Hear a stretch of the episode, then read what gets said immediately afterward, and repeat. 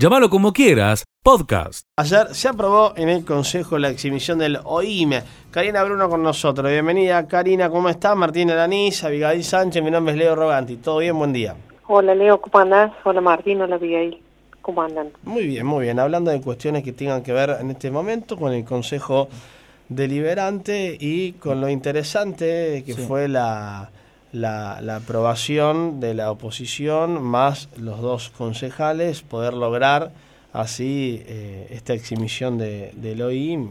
Sí, eh, lo decíamos recién, Cariola, ¿cómo estás? Buen, buen día. Gracias, Martín. Eh, lo decíamos recién, a una semana ¿no? del tratamiento de la licencia de Gil, que el espacio Somos Villa María de la Castelismo haya acompañado este proyecto que habían presentado ustedes como oposición semanas atrás es toda una señal de que tal vez esta sesión que parecía eh, simplemente un trámite, me refiero a la del próximo jueves, ahora estemos en duda sobre cuál va a ser el voto de la Castelismo en relación a la licencia de Gil. Bueno, y es un poco la pregunta en todo, ¿no? ¿Qué fue lo que se aprobó ayer? para explicarle bien a la gente en relación al OIM y cuál es la lectura política que se hace de estos votos de, la Castelismo con ustedes.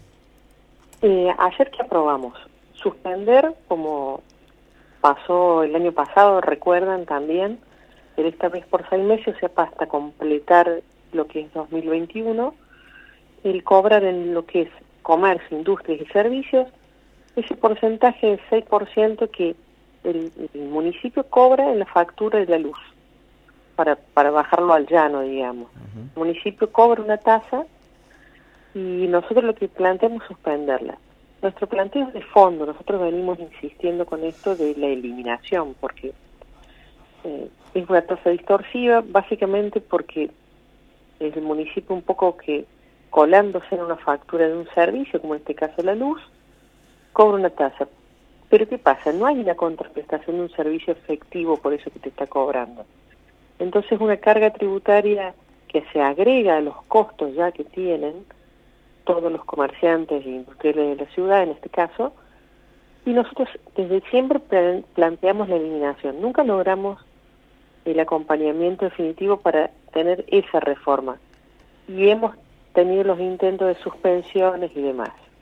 Este año el municipio había acompañado un planteo de Somos para algunos sectores con este criterio que te digo de, la distorsión de la tasa que significa en materia tributaria, nosotros abogamos porque sea un planteo general. Esta semana em, volvimos a insistir con el tema, fundamentalmente porque se dio una discusión con una serie de proyectos, tanto del oficialismo con la ratificación de un decreto como del otro bloque, tienen que ver apuntando a aliviar un poco y llevar algún tipo de acompañamiento o ayuda a los sectores afectados. En ese marco, nosotros planteamos que no tenemos problema en acompañar esos proyectos porque siempre lo vamos a hacer en lo que signifique llevar eh, algún tipo de ayuda o alivio, pero consideramos que es el momento de avanzar también con esto. En función de eso, el oficialismo no decidió no acompañarlo y si el bloque somos sí, entendiendo que también con, era oportuno hacerlo, y también pudimos avanzar en un proyecto de ellos que plantean otro tipo de medidas que tienen que ver con las tasas municipales más tradicionales, si se quiere decir, que tienen que ver con la industria del comercio para más sectores.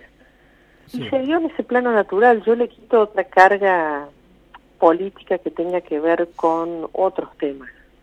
Eh, se han dado estos cruces cuando se han tomado decisiones en temas específicos y después cuando ha llegado el momento de discusiones de otros temas como los que ustedes estaban hablando, eh, el bloque cindido ha votado alineadamente con el oficialismo. Así que yo le quitaría una carga extra y, evaluaría lo que concretamente pueda pasar a futuro en relación a estos temas. Esto tiene que ver con llevar una línea en sector y realmente tratar un tema de lo OIM que debe tener una definición de forma y una reforma tributar en lo que hace a tasas municipales mucho más profunda que lo que hemos logrado, pero al menos llevar un alivio en estos seis meses porque a los niveles de lo que es los costos de energía, más la realidad imperante, más todas las otras situaciones que sabemos que se dan, que están frenando el tema económico y con realidades complejas, más allá de que haya sectores que les vaya bien y eso es bueno,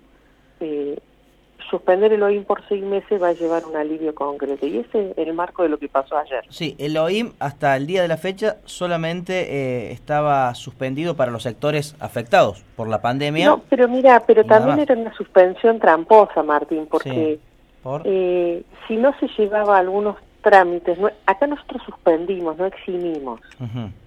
Suspendimos la aplicación, sé que el municipio no podría cobrarlo. Lo que esperamos ahora es que no vete esa decisión, pero más allá de eso, lo que había hasta hoy era sí una exhibición por cual vos tenés que inscribirte, llenar una serie de requisitos y el municipio evaluaba si te lo concedía o no.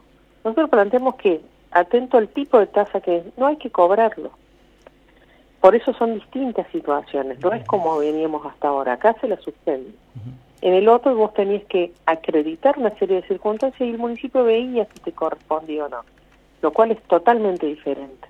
¿Desde cuándo entraría en vigencia y hasta cuándo sería esta, esta suspensión? La ordenanza entra en vigencia a partir de su sanción, o sea que ya hoy está vigente, y el municipio deberá comunicar al EPEC esta situación, y son seis meses de vigencia, hay que contar seis meses, llegas a fin de año. ¿Y si decide vetarla? Porque esa es la otra posibilidad. El veto es un instrumento que tiene todo departamento ejecutivo contra decisiones del legislativo. Nosotros apelamos a que eh, tome una decisión razonable el ejecutivo y respete la decisión que los concejales hemos tomado en mayoría ayer. Deberá explicarle el municipio a los comerciales y a los industriales por qué le quiere cobrar esta tasa. Ya es un tema de responsabilidad de gestión y deberá explicarle a los sectores afectados por qué no lo hace. Karina, eh, bueno, el, otro tema del día de ayer fue el ingreso de un nuevo pedido de, prórroga de licencia de, Martín Gil. ¿Cómo, ¿Cómo evalúan esto y qué crees que va a pasar la próxima semana? Sí, mira, ayer ingresó en términos formales, seguramente más allá que nos dejaron alguna copia, pero no, no la podemos ver todavía. Hoy a nosotros nos llega formalmente lo que es, porque ingresó una nota y esa nota la transformado el bloque en un proyecto de decreto, lo vamos a ver bien seguro estos días. Eh, no me sorprende ni que haya llegado, ni creo que me sorprenda lo que pueda pasar la semana que viene. Yo, eh, en eso, cualquier otro rumor que había respecto a que no iba a suceder, me parecía que era errado. Entró y, y si como descarto es en los mismos términos que que viene pasando, ya sabemos lo que va a pasar el jueves que viene, una repetición de lo que viene sucediendo con las últimas tres licencias. El proyecto de ordenanza dice en esta ocasión una extensión no menor a seis meses. No plantea justamente seis meses exactos, sino dice no menor a seis meses, digamos. Allí hay un cambio. Pero también, también la, otra vez eh, hablaba de no había fecha. Sin tiempo, si no, si no mal no recuerdo, el último planteo era sin tiempo y después terminó teniéndolo. Eh, seguramente cuando hoy formalmente ingrese los bloques tendremos una copia en mano y analizaremos esos detalles. Por eso quiero ser prudente porque nosotros los, cuando entran los proyectos por sala, vos eh, después hay un trámite interno que a los bloques a partir del día de hoy o más tardar el lunes, pero generalmente los viernes a última hora del mediodía, que llegan los, los proyectos que ingresan o todas las notas que ingresen. Así que la formalidad la tenemos hoy. Y lo obviamente lo vamos a ver con toda la responsabilidad del caso que implica, pero yo creo que va a suceder lo que viene sucediendo, no, no espero otras, eh, otras circunstancias distintas más allá de alguna votación diferente que se haya dado en estos días. Sigue escuchando lo mejor de llamarlo como quieras. Tenemos una linda charla, eh, ya lo tenemos en línea, nuevas medidas provinciales en el marco de la pandemia. Tenemos en línea al ministro de Salud del Gobierno de la provincia, Diego Cardoso. Diego, buena mañana, Martín Alanís, Abigail Sánchez, mi nombre es Leo Roganti, ¿cómo estás? Gracias por recibirnos. Buen día, Leo, Martín, Abigail, saludos a toda la audiencia. Bueno, eh, es muy importante dialogar con, con, usted en esta mañana luego de las nuevas medidas que anunciaron desde el gobierno provincial. Era necesario extenderlas, al menos el tiempo que, que se determinó, eh, para seguir valorando el trabajo que se viene haciendo en estas últimas semanas, dado que, un ejemplo, el porcentaje de camas en, en la provincia en estos últimos días viene bajando. Eh, sí, Leo, eh, vamos a hacer, vamos a analizar o darte datos concretos de lo que son los indicadores que manejamos nosotros. En este contexto, eh, hoy sacar conclusiones eh, amplias y concretas es difícil porque llevamos poco tiempo, ¿sí? Sabemos que el impacto de las eh, medidas restrictivas, que lamentablemente eh, hoy no hay eh, otra alternativa que cuando uno tiene una alta tasa de, de incidencia de ocupación de camas, no hay otra alternativa que tomar medidas restrictivas y evitar la circulación en los contactos interpersonales. Hoy eh, es temprano como para tomar eh, en cierto modo una definición, pero podemos decir que la tasa de incidencia, es decir, los casos nuevos, está con una tendencia al amesetamiento. Lo que tenemos que tratar es de acentuar ¿sí? y de alguna manera eh, terminar de concretar esa tendencia. Eh, por eso el día de ayer, eh, dentro de lo que es eh, el marco de algunas actividades que se flexibilizaron, uno trata de generar un equilibrio entre lo que es habilitar eh, actividades laborales, porque sabemos que la gente necesita trabajar, que la gente necesita llevar el sustento a su hogar, eh, pero también necesitamos una comunidad sana, eh, necesitamos que eh, nuestro sistema de salud no colapse, eh, sabemos que la ocupación de camas llegó a un momento bastante crítico. El día domingo, eh, Leo, hemos tenido casi 3.000 internados en todo el territorio, llegamos a un 88% de ocupación de camas, es decir, 2.994 personas, eso no pasó nunca en la historia sanitaria de Córdoba. Eh, entonces uno tiene que buscar un equilibrio entre herir lo menos posible ciertas actividades ¿sí? laborales productivas eh, y educativas, eh, pero siempre resguardando lo que es la seguridad sanitaria de la población. Eh, ministro Martín Daniel lo saluda, ¿cómo está? Buen día. Buen ministro, día, Martín. Le pregunto, en relación a la palabra que está mencionando, equilibrio, ¿no? ¿Y cuál era la postura de los intendentes en estas dos reuniones que habían mantenido en los días previos? ¿Cuáles eran las eh, posiciones, los planteos que tenían los jefes comunales hacia la provincia? ¿Y cuál era la posición de ustedes en relación a las medidas que había que tomar? Imagino que entre estos dos conceptos se llegaron a las definiciones anunciadas ayer. Sí, en realidad, eh, te soy honesto, eh, Martín, yo participé de la reunión del día de ayer, las dos reuniones previas las llevó adelante eh, el ministro de Gobierno, Facundo Torres, eh, principalmente con los jefes de, los bloques. Entonces, eh, cuando hablamos nosotros el día de ayer con los 427 municipios que estaban todos los intendentes, intendentas, jefes y jefas comunales, y aparte estaban los legisladores, que, que les quiero agradecer porque siempre están en las reuniones y están colaborando con todas las medidas sanitarias y con todo el trabajo que llevamos en terreno, la idea era eh, poder consensuar las medidas para un común denominador eh, de todo el territorio provincial y en esto sí poder separar en lo que son grandes conglomerados el tema de lo que es la educación, eh, porque sabemos que eh, hay números alarmantes en, en, en, los, en los grandes centros urbanos eh, y poder promover la presencialidad en lugares que tienen menos de 30.000 habitantes, que sabemos que esa presencialidad es eh, alternada, ¿sí? tienen una semana virtualidad y una semana presencialidad, y obviamente los conglomerados que tienen más de 30.000 habitantes, eh, por el momento eh, que se siga con la virtualidad,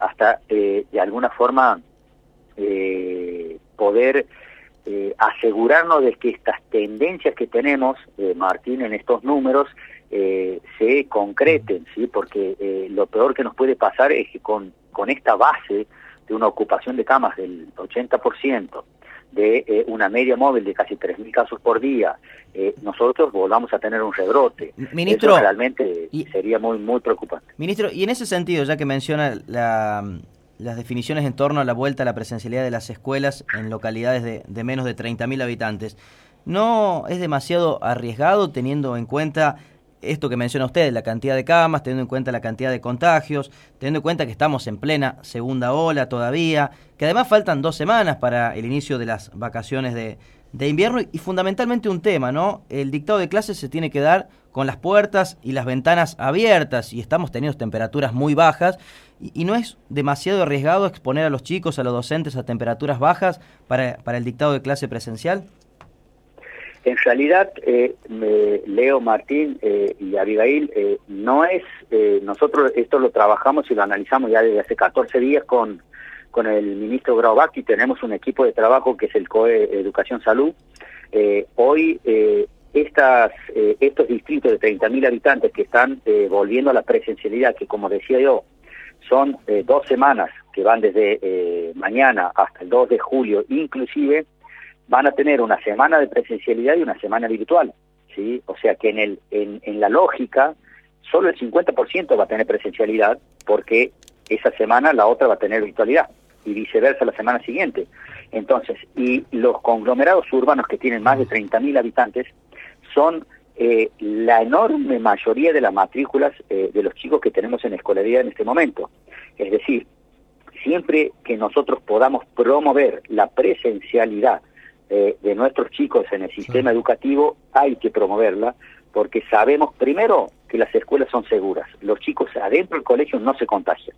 Nosotros yo les puedo dar garantía porque tengo datos concretos de nuestros chicos que tenemos internados. El 100%, 100%, Leo, de los chicos que yo tengo internados en el sistema público, por lo menos, ¿sí? Con patología COVID, se adquiere la patología en el ámbito domiciliario, ¿sí?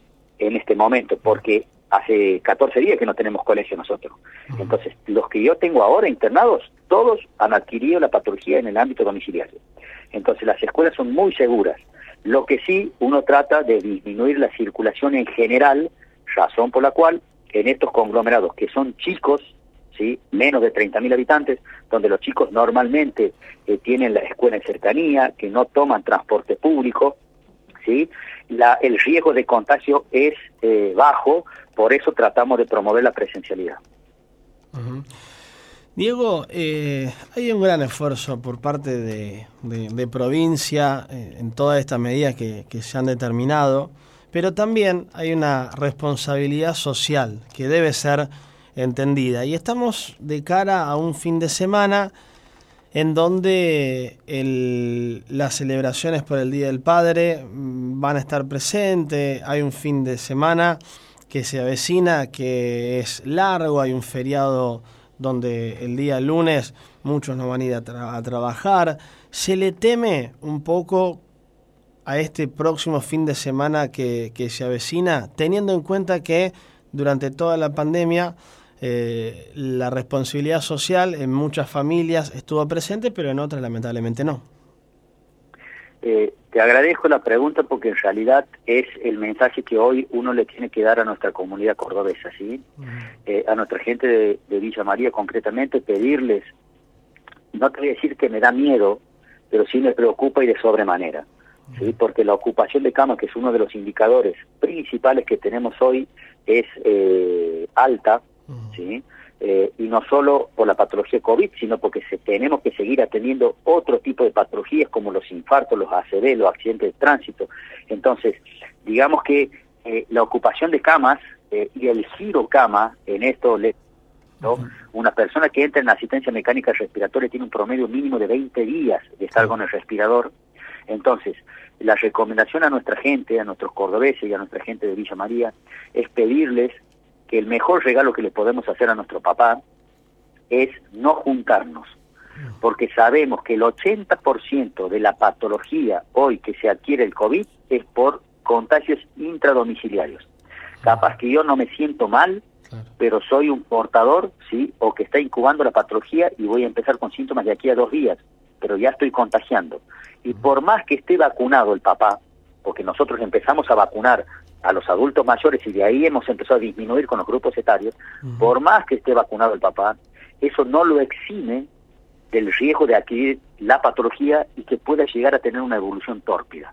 Razón por la cual el mejor regalo que le podemos hacer a nuestros padres hoy, para el Día del Padre y honrarlos con eso, es saludarlos, ¿sí? telefónicamente o con una videollamada, eh, porque vamos a tener, si los cuidamos hoy, seguramente vamos a tener muchos días del Padre más adelante para poder compartir un asado, para poder compartir una comida, para poder compartir una torta, para poder compartir un momento lindo.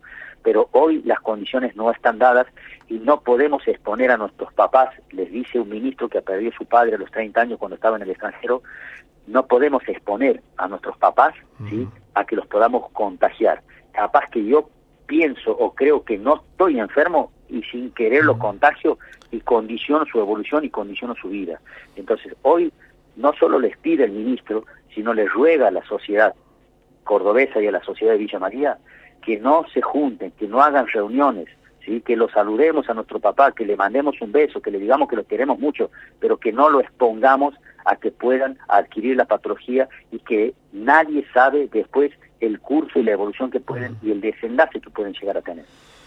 Diego, eh, estamos a días de comenzar una temporada que también eh, en un punto no es para nada favorable, que es el invierno.